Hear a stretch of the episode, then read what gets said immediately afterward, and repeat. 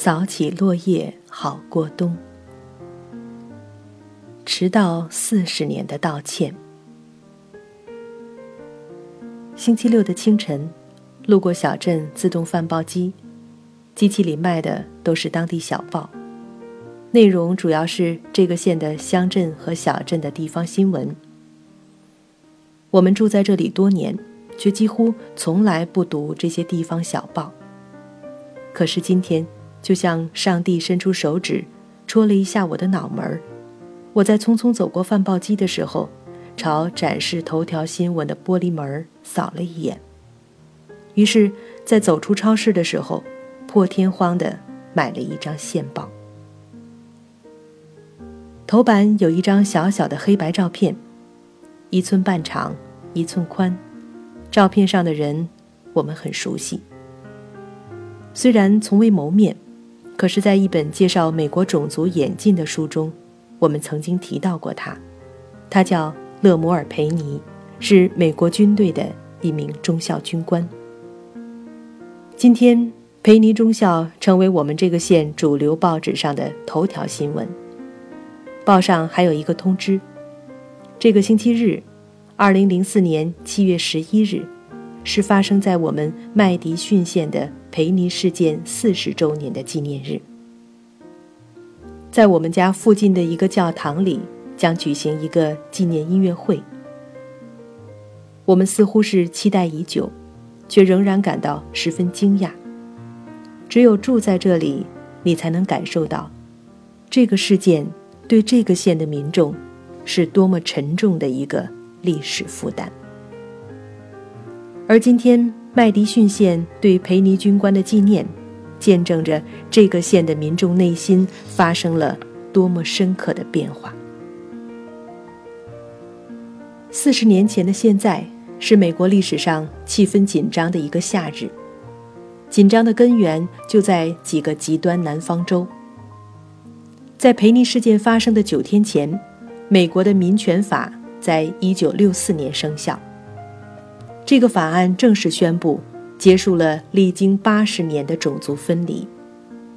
大家都明白，虽说这是联邦法，可是它首先是针对几个南方州的。全世界都熟知，美国曾经有过种族隔离制度。其实，在美国五十个州中，只有少数南方州实行过种族隔离。在这漫长的八十年里。南方本身也在往前走。上世纪六十年代是南方变化的当口，从要求教育质量的平等开始，黑人终于在联邦最高法院取得一步步的胜利。一部分南方州相继解除了种族分离，在这个过程中，最顽固的所谓南方深腹地——密西西比州和阿拉巴马州，都因此发生了一定程度的。民众动荡。我们所居住的佐治亚州也有过种族分离制度，在变革的关键时刻，却并没有出现像阿拉巴马、密西西比那样大的民众动荡。黑白学生的合校也在逐渐完成，其主要原因是这个州的领导人明智地做出了顺应历史潮流的决定。本来这个州也许就可以逐渐过渡，平稳越过这个历史关头了。可是，培尼事件突然改变了佐治亚州的历史。任何一种立场最怕的是极端分子。南方各州当时处于紧张状态，主要是极少数三 K 极端分子，如同今天的恐怖分子一般。你根本无法预计他们会在什么时候、什么地方做出什么事情来。正因为如此，很少的人就能够造成大的恐怖。尤其感到恐怖的是黑人。培尼军官是个黑人，却不是当地人。他的家是在首都华盛顿。翻开培尼军官的履历，那是一个非常杰出的美国公民。他是二战老兵，也是一个教育家。从太平洋战场回国以后，裴尼军官是华盛顿地区学校的助理主管，管着五个分校。他领导着童子军，还是预备役的军官。一九六四年的这个夏天，他离开北方的家，去到南方的贝宁堡，就是为了参加定期的预备役军训。军训在七月十日结束，他和两名战友听说南方现在对黑人不那么安全，就决定在夜间行车，希望在穿越南方的时候不引人注意。就在经过离我们家三十英里的雅典市的时候，他们在佐治亚大学正门那个著名的黑色铸铁小拱门前略作停留。那是七月十一日清晨三点，原来的驾车人实在困了，裴尼军官就上去把他换下来。他们还看了地图，决定抄近路，顺七十二号公路，再拐上了一百七十二号公路。那个凌晨，空空荡荡的雅典市街头慢慢驶过另一辆车。那是住在该市的三名三 K 极端分子。他们晃在街头，是自命有维持秩序的任务。约翰逊总统在九天前签署了1964年民权法，这使得他们怒火中烧。这段时间，他们风闻北方的民权工作者要来南方开展活动，因此。当他们在雅典市看到一辆由黑人开的华盛顿车牌的车子，就认定这是约翰逊总统的小子们来了，决定要教训教训他们。于是，三个白人驾车尾随着三个驾车赶路的黑人，直到驶入夜雾弥漫的荒野中。一百七十二号公路是一条乡村小路。清晨更是渺无人迹。三个三 K 分子的车最后在逆向道超车，赶到驾车的裴尼军官左面，其中两个人开枪，多发子弹射入车窗，驾车的裴尼军官当场被打死。车中幸存的两人被枪声惊醒，一开始还以为是炸了轮胎，之后才发现。自己身上都喷上了血，疾驶中的车子完全失控。他们好不容易接过车，刹在一座大桥边，只差一点点，他们就冲进河里去了。这条河叫做宽河，桥头竖着我们居住的麦迪逊县的界牌，车子刚刚卡入这个县的边界线。麦迪逊县因此卷入一场漩涡。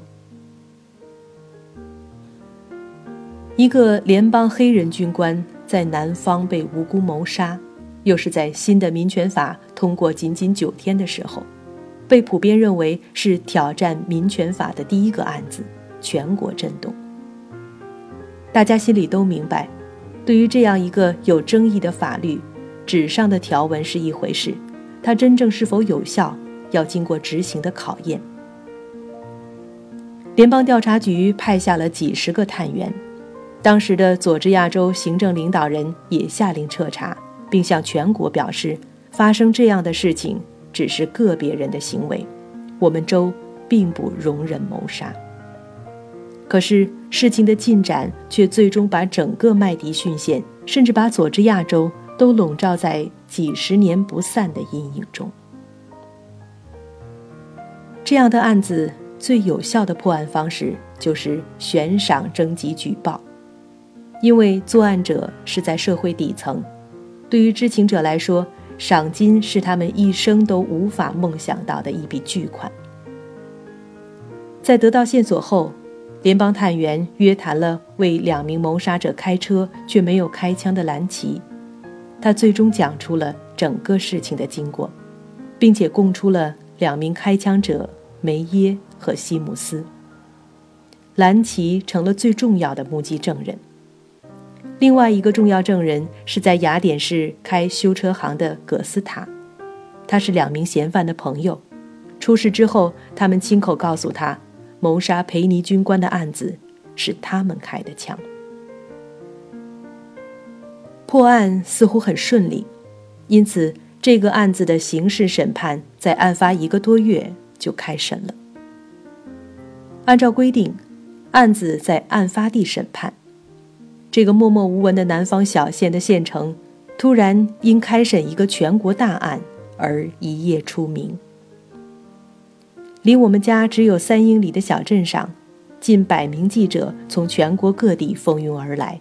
把小镇中心最漂亮的一栋古老红砖楼房团团围住。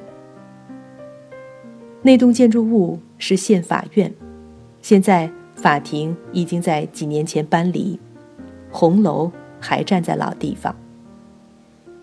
今天走进去，还可以看到原来的法庭布局依旧，陪审员的木椅子已经摇摇欲坠了。站在积着尘土的空旷大厅里，真是很难想象，四十年前这间普通的屋子，曾经是全美国关注的中心。看上去这只是一个凶杀案，可是，在当时大家都明白这是一个三 K 的谋杀案件，也就是说，在当时的南方，大家预料这会是一个特别的。政治气氛浓厚的刑事审判。法官斯凯尔顿是一个参加过二战的军官，还是一个前检察官，是一个公认的非常好也非常杰出的绅士。在开审前，在他写的二十七页对大陪审团的要求中，特地写了要求陪审员放下偏见的条文。本法庭保护进入法庭的所有公民的权利，不论他是穷是富，不论他的身份地位如何，不论他是黑人还是白人，是红种人还是黄种人。法官要求陪审员放弃一切偏见，平静地权衡证据，做出判断。可是，在斯凯尔顿法官对大陪审团讲话的时候，他也似乎是在向一个庞大的听众群演说，他表达了一些政治见解，甚至阐述了自己对新的民权法的反对意见。主要是在民权法中，为了保护弱势群体，干预了业主历来拥有的一些权利，这在有着悠久自由经济传统的美国是特别引发争议的。他认为这样的立法将是葬送这个国家自由的。一个开端。斯凯尔顿法官对陪审员的讲话很不寻常，似乎预示了政治观念、政治立场始终无可避免地成为这场刑事审判的背景。在今天，麦迪逊县的后一代已经无法想象，怎么可能发生如此荒唐的谋杀。那天晚上相遇的那三个白人和三个黑人，他们非亲非故，无冤无仇，谋杀也没有任何金钱利益的动机。在今天，新一代的麦迪逊人回头去看，都说这是世界上最莫名其妙的谋杀。可是被告的辩护律师赫德森是当地人，正如他在今天所说。这三个白人是三 K 极端分子，在四十年前，不仅他们的思维方式如此，还有很多人也是这样的。虽然是错的，至今仍然是错的，可是，在那个时候，他们就是这个样子。